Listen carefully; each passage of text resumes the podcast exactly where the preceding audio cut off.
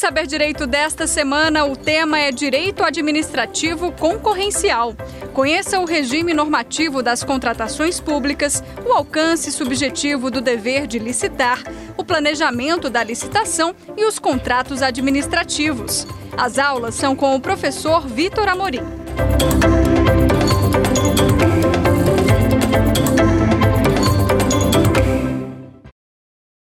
Olá, essa é a nossa quinta e última aula sobre o direito administrativo concorrencial, o direito administrativo das contratações públicas. Nessa quinta aula, nós falaremos sobre os contratos administrativos propriamente ditos, o regime contratual da administração pública, as suas formalidades, os seus requisitos é, e também os seus detalhamentos, conforme está previsto na legislação de regência, em especial na Lei é, 8666 de 93. Bom, de acordo com a Lei 8666 de 93, nós vamos considerar como contratos administrativos todo e qualquer ajuste envolvendo é, em um dos lados a administração pública. De modo que, independentemente do objeto ou independentemente do nome que eu dê àquele contrato, ele vai ser considerado substancialmente como um contrato administrativo, consequentemente sujeito a esse regime da Lei 8666 de 93. De todo modo, é fundamental, já nesse ponto inicial, nós retomarmos alguns aspectos então vistos tanto na aula 1 quanto na aula 3, sobre a vinculação a esse regime jurídico da Lei 8666 de 93. Isso porque, a despeito de nós termos verificado que uma série de entes é, públicos e também até mesmo privados é, devem observar a regra constitucional de licitar, mas o regime jurídico ao qual estão sujeitos vai variar de acordo com a personalidade destas, desses entes e desses órgãos sujeitos ao dever de licitar. Vimos que estão sujeitos ao regime da Lei 8666 de 93 apenas os órgãos e entidades da administração direta, as autarquias e as fundações. E aí nós incluiríamos também os chamados fundos especiais. Ou seja, a, as entidades da administração direta, autarca e fundacional estão sujeitas ao regime da Lei 8666. É diferente, por exemplo, das chamadas empresas estatais, gênero de empresas públicas e sociedades de, de, economia mista. Porque, de acordo com a própria disposição da Constituição Federal, essas empresas estatais estão sujeitas a um regime jurídico próprio, que inclusive trata de licitações de contratos. E esse regime jurídico é aquele materializado na Lei 13.303 de 2016. Ou seja, para as empresas é, estatais não se aplica a Lei 8666, nem em relação às suas licitações e também não em relação aos seus contratos. Até porque o seu regime ele é híbrido, então ele envolve aspectos de direito público e de direito privado, até em razão da posição constitucional dessas empresas estatais, em especial aquelas estatais que exploram atividade econômica. Então, essas estatais não devem observância à Lei 8666. Na verdade, na consolidação de seus regulamentos internos de licitações e contratos, conforme dispõe o artigo 40 da Lei 13.303 de 2016, elas vão se pautar mais por uma lógica privada do que é, efetivamente por uma lógica pública. Porque não há essa vinculação, repito, entre as estatais e a Lei 8666. Não após o advento da Lei 13.303 de 2016. Então a gente pode dizer que, a despeito das empresas estatais estarem sujeitas ao dever constitucional de licitar, em, em especial para suas atividades meio, elas estão sujeitas ao regime da Lei 13.303 e de seus respectivos regulamentos internos de licitações e contratos.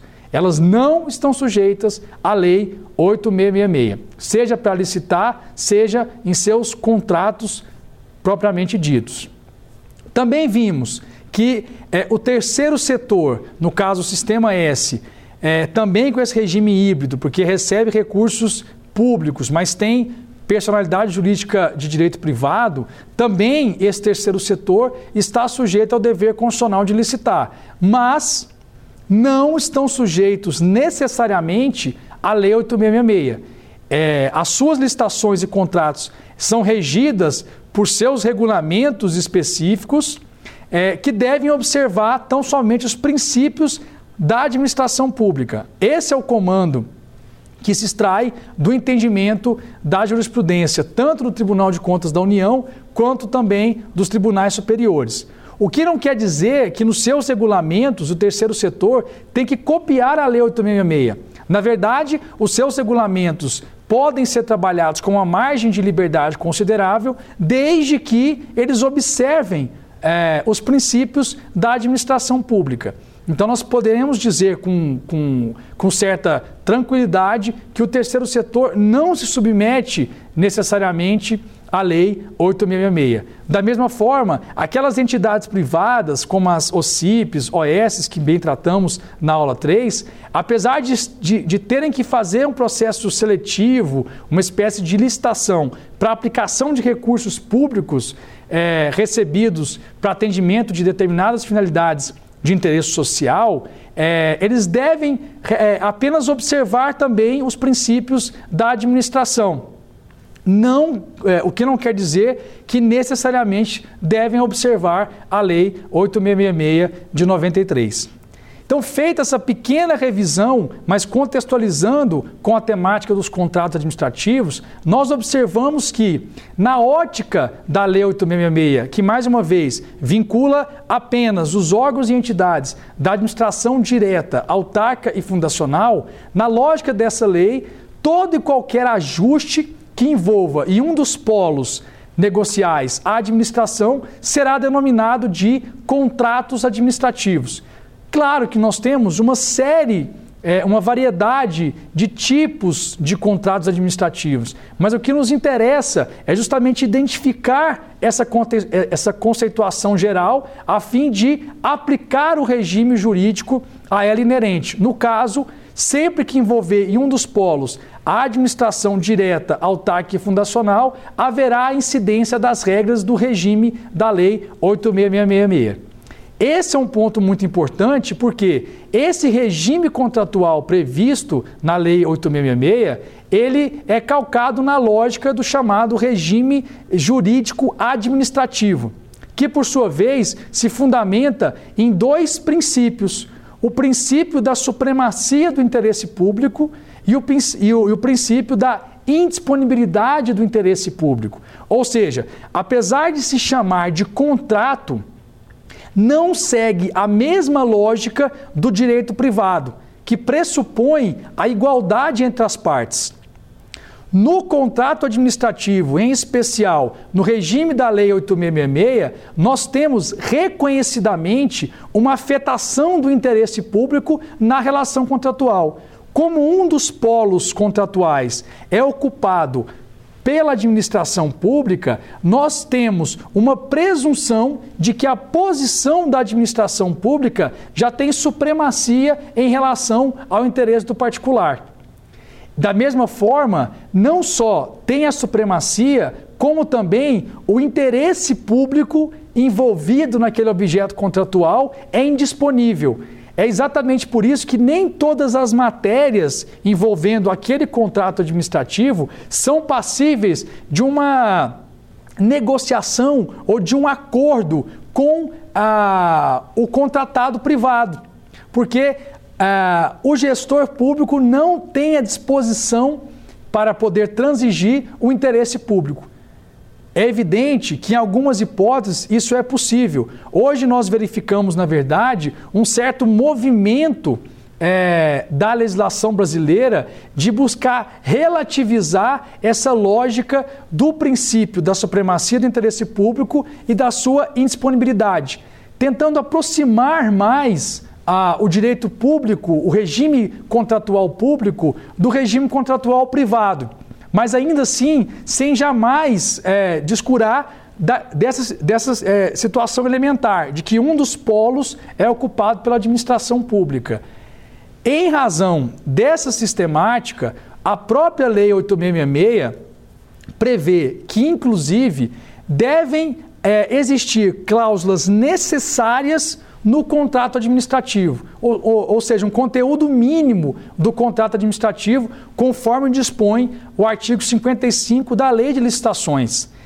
Nesse conteúdo se destaca algumas prerrogativas inerentes a essa supremacia da administração, como a própria possibilidade de rescisão unilateral do contrato, claro, desde que evidenciado o interesse público nessa decisão, e também a possibilidade da administração, mesmo sendo uma das partes do contrato, dessa mesma administração poder punir o contratado pela violação de alguma das disposições contratuais ou até mesmo legais. Então, nós observamos que, na verdade, diferentemente é, dos contratos privados, nos contratos públicos, nós temos um regime legal que incide sobre a relação entre a administração e o particular. Então, por mais que nós não tenhamos algumas regras estabelecidas no contrato propriamente dito, mas aquelas disposições legais que incidem sobre essa relação podem ser aplicadas diretamente, mesmo se não existir a respectiva previsão no contrato. Um exemplo: no meu contrato administrativo não tem a previsão de hipótese de sanção para o contratado, mas eu poderia aplicar no caso concreto as sanções porque há um fundamento legal, a despeito de não haver uma previsão contratual sobre o tema. Da mesma forma, não há previsão, por exemplo, de hipóteses eh, nas quais a administração pode rescindir o contrato de forma unilateral. Mas existe essa previsão no artigo 78 da Lei 8666. Naquelas hipóteses, independentemente de previsão contratual, a administração poderia sim fazer a rescisão unilateral. E quando é unilateral, é exatamente nesses pressupostos. Ou seja, a administração resolve, claro, sob uma justificativa de atendimento ao interesse público, resolve rescindir o contrato sem que seja necessária a concordância da parte contrária. Então, esta ideia de que há cláusulas necessárias e que são, na verdade, uma materialização das prerrogativas da administração pública, é, evidencia essa lógica verticalizada da relação dos contratos públicos. Verticalizada porque a administração, que é uma das. É, que ocupa um dos polos da relação contratual, de fato tem a uma certa supremacia em relação ao particular que ocupa o outro polo. Então não é uma relação totalmente horizontal como nós observamos nos contratos privados. O que não quer dizer que naquelas situações em que for compatível é, não seja possível aplicar as normas de direito privado aos contratos públicos. Sim, é possível. O próprio artigo 54 da Lei 8666 prevê essa possibilidade. Mas para essa aplicação ser possível, é preciso que haja uma compatibilidade sistêmica com aquela relação contratual pública em relação à previsão do direito contratual privado. Mais uma vez, é preciso que haja essa compatibilidade. O que mostra que essa relação contratual da administração pública é, a rigor, uma relação de fato contratual. Existe aqueles pressupostos gerais dos contratos, como bilateralidade, como é, é, uma, a ideia de um acordo negocial, concessão e vinculação recíprocos, mas existe a incidência inegável de um regime jurídico administrativo de, é, decorrendo, portanto, uma supremacia da administração em relação a, a, ao particular. Logo, uma relação verticalizada e não totalmente horizontal, como nós observamos nos contratos privados.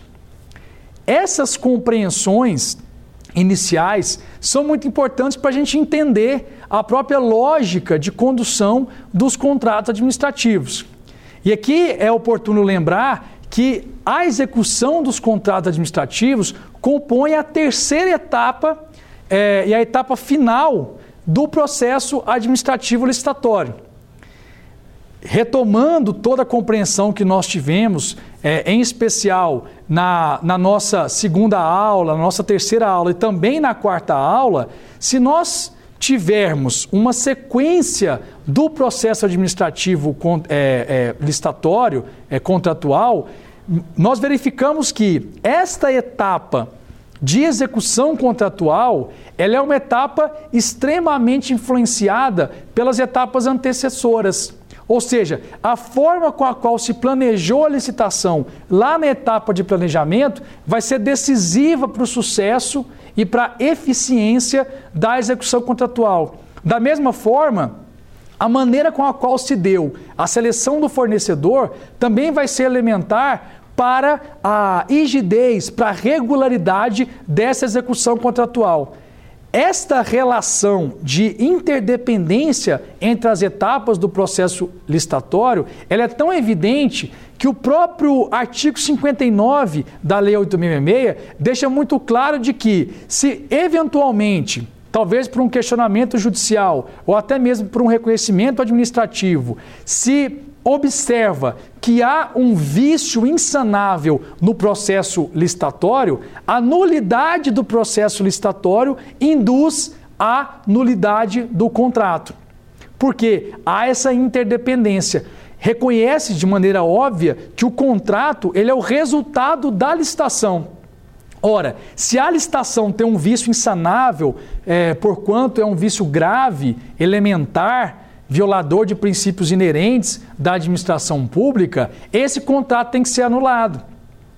Por isso que é importante nós sempre termos a compreensão sistêmica do processo de contratação pública, porque as partes, né, as etapas do processo, etapa de planejamento, etapa de seleção do fornecedor e etapa contratual, apesar de serem categorizadas como etapas distintas, elas são conexas, elas têm uma interdependência entre elas. E a etapa contratual, por ser a última, ela decorre é, tanto da etapa de planejamento quanto da etapa de seleção do fornecedor. Então, é uma etapa que depende muito da forma com a qual a licitação foi planejada e foi efetivamente executada para selecionar é, o fornecedor. E a, as cláusulas contratuais que vão compor esse contrato, é, elas são, na verdade, planejadas e, estão, e são antecipadas ainda na fase de planejamento. Quando nós falamos da importância do termo de referência ou do projeto básico na aula 4, destacamos que nesse processo de especificação do bem, do serviço a ser contratado, também há necessidade de especificação acerca das obrigações e dos deveres do contratado da forma de execução do objeto, das condições de pagamento. Veja, Todos esses elementos, a despeito de surgirem lá na etapa de planejamento, eles vão ser materializados no contrato. Mais uma vez, daí a importância de se fazer um adequado planejamento, porque um planejamento mal feito, defeituoso, que não contemple as particularidades daquele objeto e não seja calcado um estudo preliminar que de fato reflita a realidade do mercado sobre aquela solução a ser contratada, possivelmente vai gerar um contrato omisso, um contrato contraditório, um contrato que tenha lacunas que muitas vezes sejam insanáveis no curso da execução contratual. Então é sempre salutar nós evidenciarmos essa visão sistêmica e orgânica do processo de contratação pública. Seguindo, se nós temos é, um contrato administrativo devidamente calcado em cláusulas é, que traduzem a supremacia do interesse público e que são, por sua vez, baseadas em todo o planejamento, em toda a licitação que precede a realização desse contrato, nós temos a necessidade imprescindível de uma adequada gestão e fiscalização do contrato. Ora, Se nós temos na etapa de planejamento aqueles agentes públicos que são os responsáveis por elaborar aqueles artefatos elementares, como é, os próprios estudos preliminares, o termo de referência, a minuta de edital, temos na etapa de seleção do fornecedor aqueles agentes que são responsáveis pela condução da etapa externa, então a comissão de licitação, o pregoeiro. Aqui na, na etapa contratual, nós temos também dois tipos de agentes públicos que são elementares para a eficiência e o sucesso da é, contratação, que são o gestor do contrato e o fiscal do contrato. A Lei 8666 dedica, de certa forma, é, alguma atenção a essas figuras. Apesar de não haver um nível de detalhamento considerável sobre essas funções de gestão e fiscalização contratual, mas há ali algumas é, diretrizes elementares sobre essa etapa. Primeiro, todo contrato administrativo tem que ter gestão e fiscalização. Então, é, a autoridade deve indicar, deve designar necessariamente um servidor ou mais servidores para atuarem como gestores e fiscais de um contrato administrativo. Isso para assegurar que todas aquelas regras, obrigações, regime de execução, é, o cronograma físico-financeiro seja de fato observado e também para que esse servidor atue, atue como uma espécie de preposto da administração para a resolução de problemas que venham eventualmente a surgir durante a execução do contrato. Porque isso é muito provável que, inclusive, aconteça. O que a administração realmente deve fazer é não só indicar um gestor, indicar um fiscal que tenha condição de acompanhar essa execução contratual, como também garantir a máxima eficiência nesta execução do contrato. Para isso, é importante também fazer alguns destaques. Não só a autoridade superior é obrigada a designar um servidor para atuar como gestor é, e fiscal, como também ela deve observar nesse processo de designação que esta indicação recaia sobre um servidor que de fato tenha capacitação para isso. Esse é um ponto importante que é, cada vez mais é, é, reconhecido pela jurisprudência do, do, Tribunal de Contas da União. É, a designação dos gestores e, e fiscais deve recair sobre pessoas capacitadas, que tenham conhecimento das suas funções, que tenham conhecimento da particularidade daquele objeto e também a autoridade superior deve dotar esses servidores, gestores e fiscais de condições adequadas para desempenhar sua função.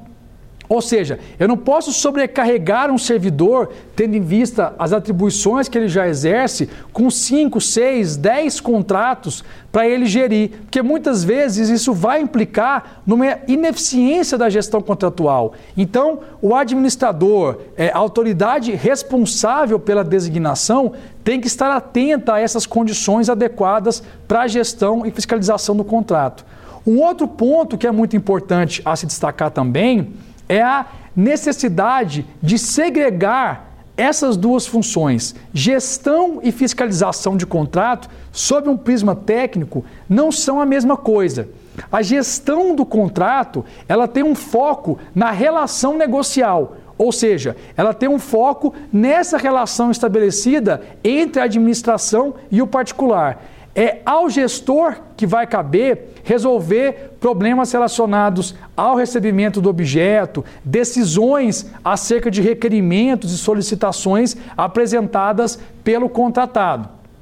Ao fiscal, que tem foco na execução do objeto, vai caber, na verdade, apenas acompanhar e relatar a execução desse objeto.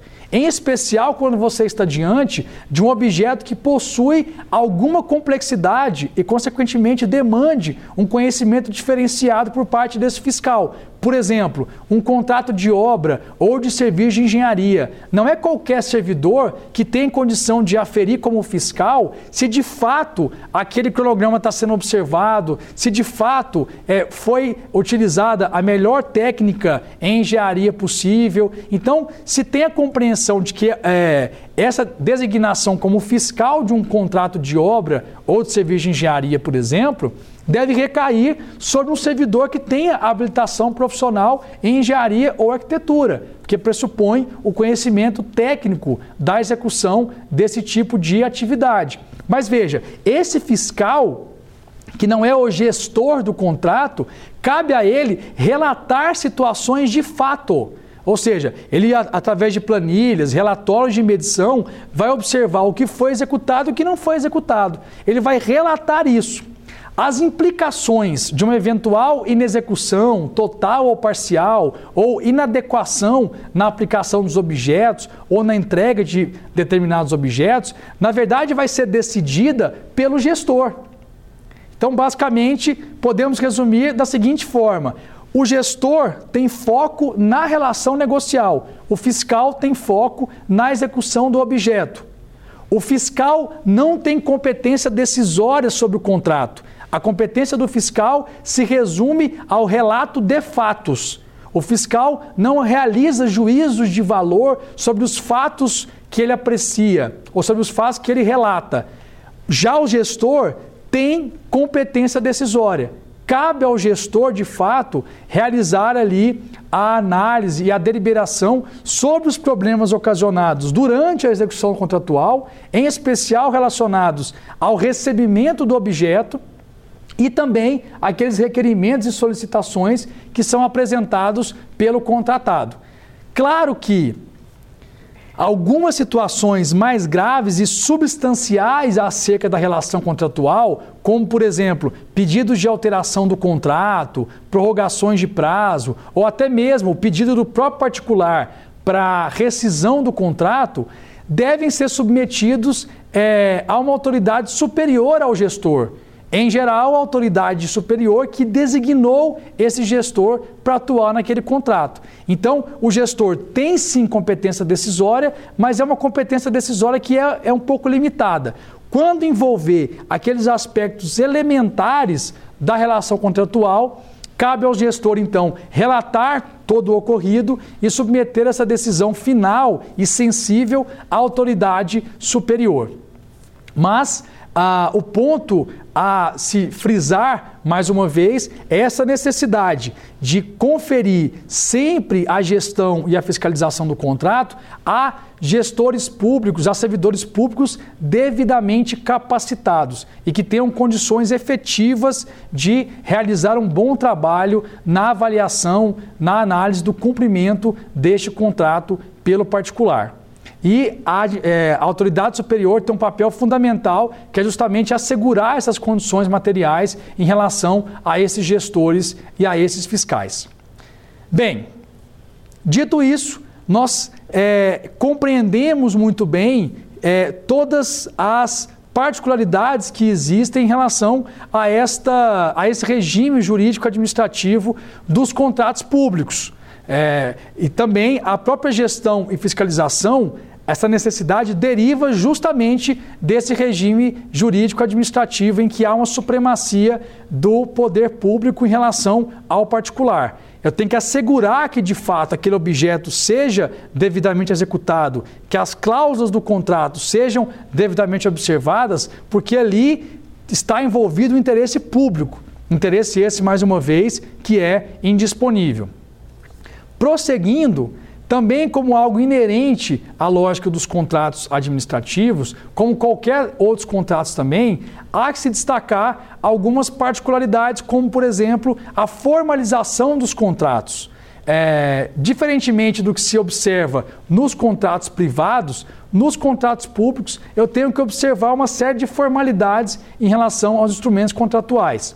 Primeiro, observar naquelas condições previstas tanto no artigo 60 quanto no artigo 62 da Lei 8666, aquelas condições de formalização. Quando eu preciso de um instrumento contratual, quando eventualmente eu posso substituir aquele termo de contrato por instrumentos, é, vamos dizer assim, é, subsidiários, como por exemplo a nota de empenho ou a ordem de serviço, é, quando eventualmente eu posso até admitir o chamado contrato verbal da administração. Então veja que tanto o artigo 60 quanto o artigo 62 falam sobre essas questões relacionadas às formalidades dos contratos administrativos. E o que deve ser muito bem observado, porque em razão do princípio da legalidade, essas questões formais, quando substanciais, são é, muito significativas e importantes para os atos administrativos. E apesar de ser um ato negocial, o contrato é sim é, pode sim ser, ser considerado como uma espécie de ato administrativo. Tudo bem que é bilateral, que é negocial, mas é regido pela mesma lógica do princípio da legalidade. Em razão disso, todos aquelas, é, aqueles aspectos que envolvem eventuais alterações dos contratos administrativos são é, é, é, devidamente regulados pela, pela legislação de regência. No caso do regime geral dos contratos administrativos previstos na Lei 866, as hipóteses de alteração contratual, que podem ser classificadas em dois grandes grupos, né? alterações qualitativas, que vão envolver a própria essência do objeto, a qualidade do objeto, quando se tem por necessário fazer alguma alteração no projeto, alguma alteração é, é, na forma de execução, na condição de pagamento, etc. e tal. Então, sempre que eu tiver diante de uma alteração qualitativa, né, é, seria possível eventualmente fazer uma alteração do contrato. E também tem um outro grande grupo de alterações que são as, é, as chamadas alterações quantitativas, ou seja, eu não mudo a qualidade do objeto, eu mudo apenas a quantidade. Em razão desse regime jurídico administrativo, eu já tenho os limites pré-estabelecidos. E aí, nós vamos ao artigo 65 da Lei 8666 para verificar quais são esses limites. Basicamente, para acrescer ou para suprimir, eu tenho o limite máximo de 25% em relação ao valor inicial atualizado do contrato. Então, tanto para mais quanto para menos, 25%. A exceção, na verdade, com limite diferenciado, é para acréscimo e não para supressão, é para acréscimo dos contratos envolvendo reformas de imóveis e também de equipamentos, que aí eu tenho limite de acréscimo de até 50%. Mas veja, esta é uma limitação legal. Se nós estivéssemos no regime privado puro, nós teríamos a possibilidade das partes disporem livremente sobre a alteração total do objeto. Nos contratos administrativos, isso não é possível. Eu posso sim suprimir e acrescer, mas dentro dos limites legais. Assim também, nas alterações qualitativas, eu posso fazer naquelas hipóteses previstas em lei, sempre devidamente motivado, com as justificativas técnicas robustas presentes no processo administrativo, mas não posso jamais, ao fazer uma alteração qualitativa, desnaturar o objeto transfigurar o objeto contratual, porque, mais uma vez, incide sobre esse contrato administrativo o princípio da legalidade e esse regime jurídico administrativo. Eu não posso transformar substancialmente, radicalmente, um objeto que foi contratado de uma forma e gerar um objeto completamente diferente. Isso violaria esta disponibilidade do interesse público, porque o contratado ele foi contratado com base naquelas condições que lhe deram esse direito de contratar com a administração. Então, realmente, isso não pode ser subvertido. Logo, nós observamos que é possível alterar os contratos, sim, desde que observados os limites e as condições previstas em lei, em especial no caso do regime geral dos contratos administrativos, na Lei 8666. A outra previsão também que merece um destaque muito importante em relação a esse regime jurídico administrativo é a possibilidade, como já enfrentamos, da administração rescindir o contrato de forma unilateral. O artigo 78 da Lei 8666 traz uma série de hipóteses em que isso é possível, ou seja, é, incidindo uma daquelas hipóteses, a administração pode é, promover a rescisão unilateral do contrato administrativo. Claro que observando o contraditório, claro que observando todas as formalidades legais, mas sem a necessidade de um consentimento do contratado. Então, isso pode gerar uma rescisão sem a necessidade do consentimento do contratado. Então, são é, várias hipóteses, várias situações, mas a administração, então, é, ocorrendo uma dessas hipóteses, a administração pode promover a rescisão unilateral. Como também é possível, de acordo com o artigo 79 da própria Lei 866, a rescisão amigável. Em muitos casos, apesar do interesse público ser indisponível, em muitos casos pode convergir o interesse da administração com o interesse do particular, no sentido de que o melhor para ambas as partes e para o interesse público seja a rescisão do contrato. Então, nesses casos, haveria então a própria possibilidade de rescisão amigável dos contratos administrativos. E por que não também uma rescisão determinada judicialmente? Né? Assim como qualquer é, tipo de relação negocial que envolva interesse é, e direitos, você pode ter intervenção no Poder Judiciário determinando algum tipo de ação em relação àquele contrato. No caso dos contratos administrativos, você tem todas as limitações relacionadas não só às leis, aos, aos regulamentos, como também a própria, eh, a própria compreensão dos princípios que incidem sobre a atividade administrativa. É, e aí o Poder Judiciário pode vir a ser chamado, inclusive determinando, caso seja essa situação do caso concreto, determinando a rescisão do contrato. Também pode ocorrer a anulação do contrato.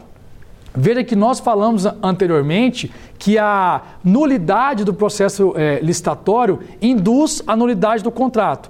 Mas também pode acontecer de configurar algum vício durante a execução contratual e o que vem a impor a nulidade do contrato. Consequentemente, essa nulidade é uma nulidade direta que não vai eventualmente é, é, apresentar efeitos no processo licitatório, mas apenas incidir a nulidade do contrato administrativo propriamente dito. Essa situação também está regulada no artigo 59 da Lei 866 e é importante aqui dizer, mesmo que eu venha a anular o contrato administrativo, a administração, é, tendo em vista o princípio da vedação ao enriquecimento ilícito ou sem causa, a administração, sempre que ela anular um contrato, ela deve é, indenizar aquele contratado de boa fé, né, que não deu causa deliberada a essa nulidade, mas deve indenizar por aquilo que ele efetivamente é, já executou. Então, pelos objetos que ele entregou, pelos serviços que ele já executou. Então, por mais que seja uma indenização parcial, principalmente naqueles contratos que são anulados é, durante né, a sua execução, é, mas a administração deve sim é, observar esse dever de indenização, porque ela não pode, vamos dizer assim, enriquecer as custas né, daquele particular. Se ele executou, se ele entregou, ele deve, ele deve receber a devida contraprestação. E para finalizar ainda sobre esse regime jurídico contratual, temos que também falar daquelas situações que envolvem as sanções contratuais.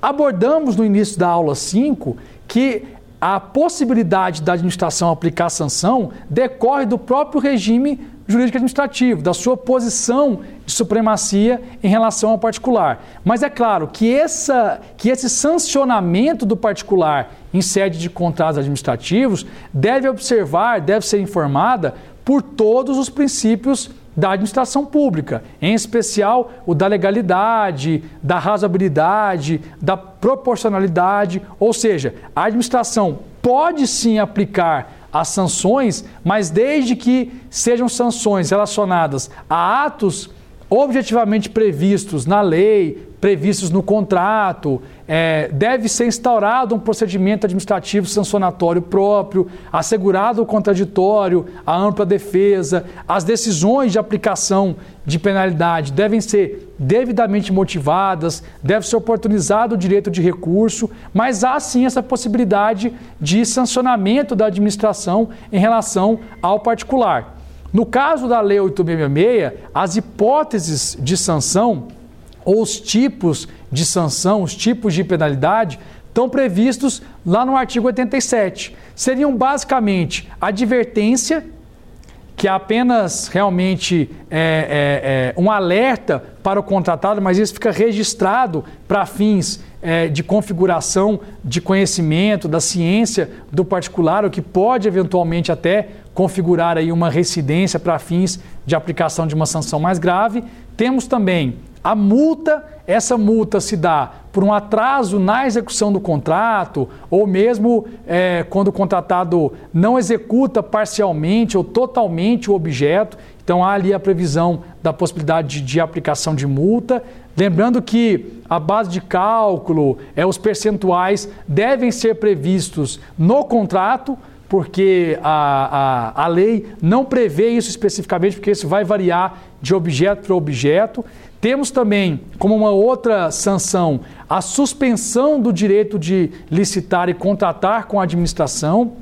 Essa, é, essa suspensão é um pouco mais grave, ou seja, ela pode durar até dois anos e ela é aplicada pela administração e vai implicar na impossibilidade daquele contratado de firmar outros contratos com a administração. E por fim, nós temos a declaração de inidoneidade, que é a mais grave das sanções, de acordo com o inciso 4 do artigo 87 da própria Lei 8666. Ela tem uma extensão é, bem ampla, ou seja, ela atinge toda a administração pública em todas as esferas federativas. Então, se há uma aplicação de uma sanção de inidoneidade, por exemplo, em um contrato firmado pela Prefeitura é, de Goiânia, este particular seria, é, é, é seria inviável a sua contratação ou a sua participação em outras licitações é, em todo o Brasil, em todas as esferas federativas, independentemente é, do tipo de órgão. Então, ele não poderia participar, por exemplo, de uma licitação no Distrito Federal ou então de algum órgão federal, porque essa declaração de inidoneidade ela tem realmente uma eficácia, uma extensão ampla. Então, nós teríamos no artigo 87 da Lei 866 esses quatro tipos de sanção: a advertência, a multa a suspensão do direito de licitar e contratar com a administração e, por fim, a chamada declaração de inidoneidade. O que não pode descartar também outras possibilidades de sanção previstas em leis específicas. Então, o Estatuto Jurídico das Empresas Estatais tem as suas hipóteses de sanção, os seus tipos de sanção. Temos também a possibilidade de uma sanção diferenciada na lei do pregão, a lei 10520, que também pode implicar na sua incidência nos contratos administrativos firmados em decorrência de, é, da modalidade pregão, e lá a sanção é denominada de impedimento do direito de licitar e contratar com é, o respectivo ente federativo que a aplica. Então, se eu tenho a aplicação por parte de um órgão municipal, aquele contratado vai ter a, o seu impedimento extensível a todos os órgãos e entidades daquele ente municipal, todos os seus poderes, seja o poder executivo, seja o poder legislativo. E isso também vale para estados e vale para municípios. Lembrando que na lei do pregão, na verdade, é, o tempo dessa sanção de impedimento é de até cinco anos. Então, pode ser bem menos, pode ser um dia sequer, mas pode chegar até a cinco anos. Da mesma forma que a, aquela sanção da Lei 866 de suspensão pode chegar a dois anos. Também não há é, impedimento de ser menos do que isso.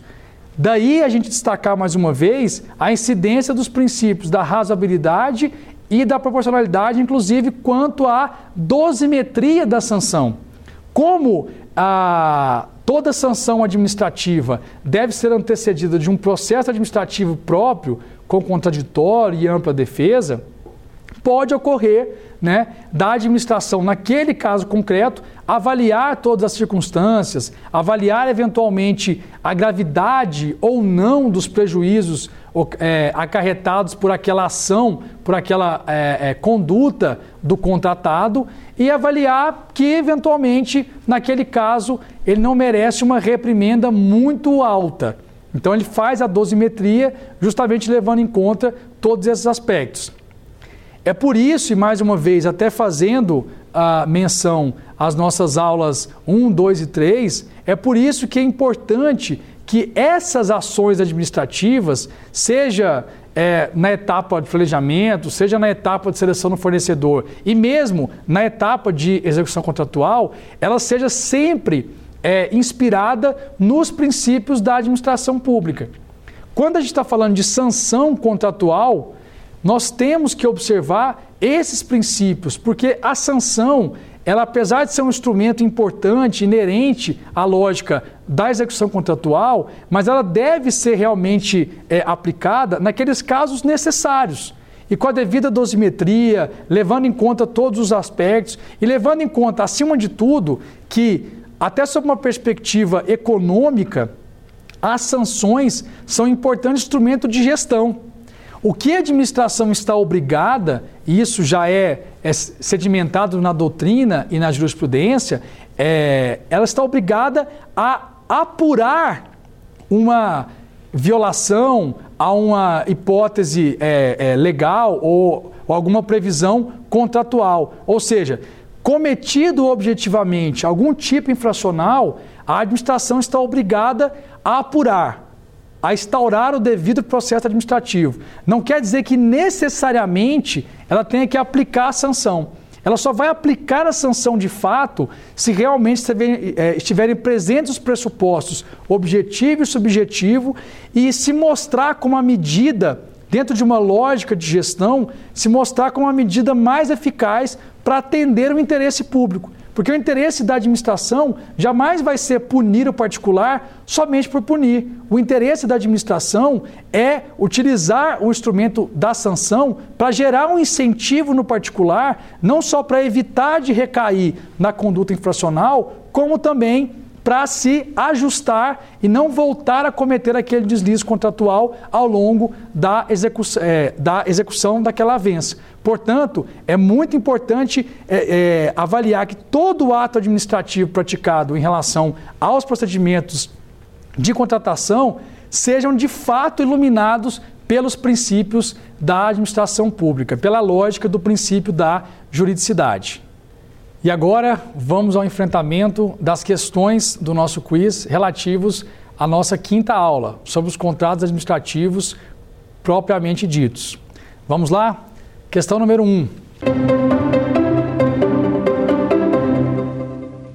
Sobre o regime dos contratos administrativos na Lei 8666 de 93, assinale a opção incorreta.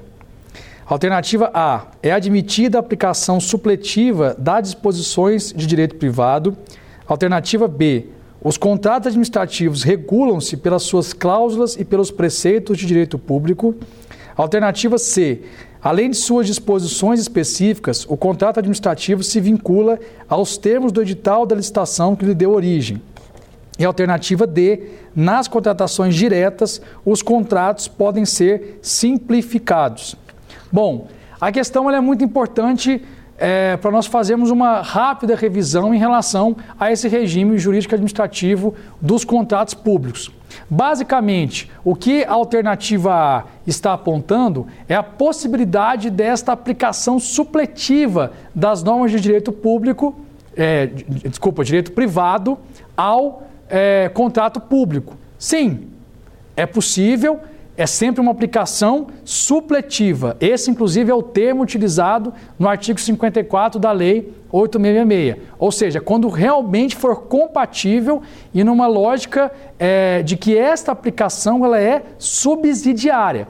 Não quer dizer que eu vou transfigurar a lógica é, verticalizada do contrato público é, para uma lógica horizontal, como é nos contratos privados. Mas em algumas situações, desde que seja compatível e de forma subsidiária, eu vou poder sim fazer a aplicação das normas do direito privado. Portanto, a afirmação da alternativa A é sim é, correta. É, quanto à alternativa é, B, da mesma forma, né? É inerente aos contratos públicos que eles são regidos pelas suas cláusulas, ou seja, é, as cláusulas do contrato administrativo, é, por óbvio, elas vinculam as partes, devem ser seguidas pela administração em especial e também é, pelas leis que são aplicáveis àquela relação é, é, jurídica. Então, por exemplo, muitas vezes nós temos algumas disposições que é, não estão previstas em um contrato, mas estão previstas, por exemplo, na Lei 8666. Mesmo não tendo previsão no contrato, eu posso aplicar a lei, porque a aplicação da lei ela é uma imposição em razão do próprio princípio da legalidade. Então, da mesma forma que a administração está sujeita aos, é, às cláusulas contratuais, ela também está sujeita às leis que regem aquela, aquela relação contratual. Logo, alternativa B também é, é, veicula uma informação, uma afirmação que é correta. Já a alternativa C tem uma situação é, bem é, interessante, que ela diz, além de suas disposições específicas, o contrato administrativo se vincula aos termos da licitação que lhe deu origem. Isso é algo muito importante, né, que inclusive está previsto na própria Lei 8666. É, por mais que eu tenha é, documentos distintos, né? então, no caso, o edital e o contrato, mas é, como o contrato, em regra, ele é decorrente de uma licitação que o precede, aquelas normas que são previstas no, no, no edital, no ato convocatório da licitação, elas passam a agregar o próprio conteúdo do contrato. Então, também é, é, aos contratos né, se aderem aquelas cláusulas, aquelas previsões existentes no edital da licitação que deu origem a essa relação contratual. Portanto, a afirmativa que existe na alternativa C também é correta. Resta então analisar a alternativa D. Nas contratações diretas, os contratos podem ser simplificados. Bom, por que ela é falsa? Porque, na verdade, pelo regime previsto na Lei 8666, você tem o regramento sobre a composição, a formalidade dos contratos administrativos, independentemente da sua origem. Ou seja, não tem influência acerca da composição do contrato, da sua vinculação às formalidades previstas na Lei 866, não tem influência é, se a sua origem decorre de uma licitação ou decorre de uma contratação direta. Até porque é, muitas vezes nós temos é, contratos diretos que têm valores vultuosos. Portanto, é, não há essa distinção. Então, por isso que a alternativa D ela é a, alternativa incorreta, a alternativa que deve ser assinalada, porque não há essa correlação entre a contratação direta e contratos simplificados. Vamos à questão 2. De acordo com a Lei 8666 de 93, não é obrigatória. Alternativa A: a publicação na imprensa oficial do extrato da contratação. Alternativa B: reserva orçamentária prévia à assinatura do contrato. Alternativa C: a formalização de instrumento de contrato ou similar. E alternativa D: a informação do valor dos emolumentos para obtenção de cópia autenticada do contrato. Bom, a questão é muito objetiva e ela vai se vincular a questões relacionadas à formalidade e também à publicidade dos contratos administrativos. Vamos à análise é, de cada uma das alternativas. A alternativa A fala então da necessidade de publicação oficial do extrato do contrato. Sim, essa é a previsão que existe objetiva na Lei 8666. Da mesma forma que na licitação é obrigatório, em regra, com exceção da modalidade convite, a publicação do aviso de licitação na imprensa oficial, também em relação aos contratos, assim que eles são formalizados, deve ser providenciada pela administração a publicação do extrato do contrato na imprensa oficial. Portanto, a afirmativa da questão A é realmente correta. B. Sim, em todo contrato administrativo é, há que se ter previamente a reserva orçamentária para garantir que haja, de fato, é, aquele recurso para fazer frente às despesas do contrato assim que eles são executados. Então, é importante que é, antes da assinatura do contrato, haja o empenho respectivo daqueles valores contratuais. Essa, na verdade, é uma garantia importante para o particular, que é no sentido de, de certa forma, assegurar que a administração terá recursos para lhe pagar à medida que o contrato for sendo executado. Também a alternativa B é, é uma alternativa verdadeira. Alternativa C, a formalização de instrumento de contrato ou similar. Sim, todo contrato administrativo deve ser formalizado.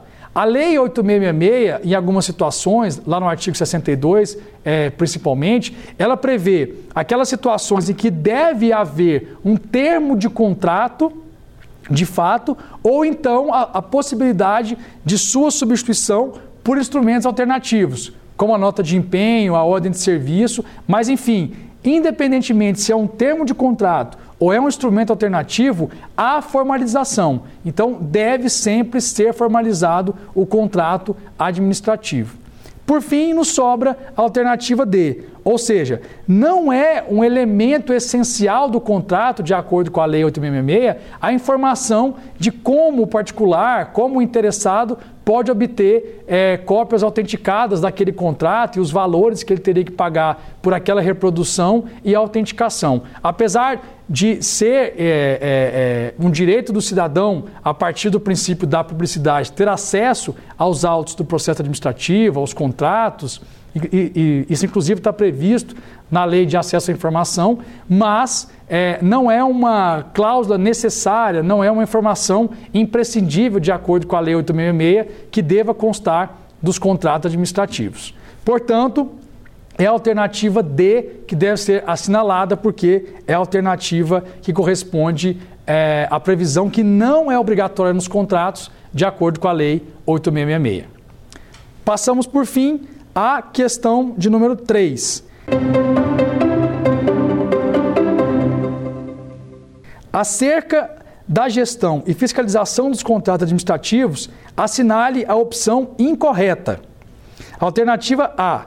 Sempre, sempre deve ser designado um servidor responsável pelo acompanhamento da, da execução.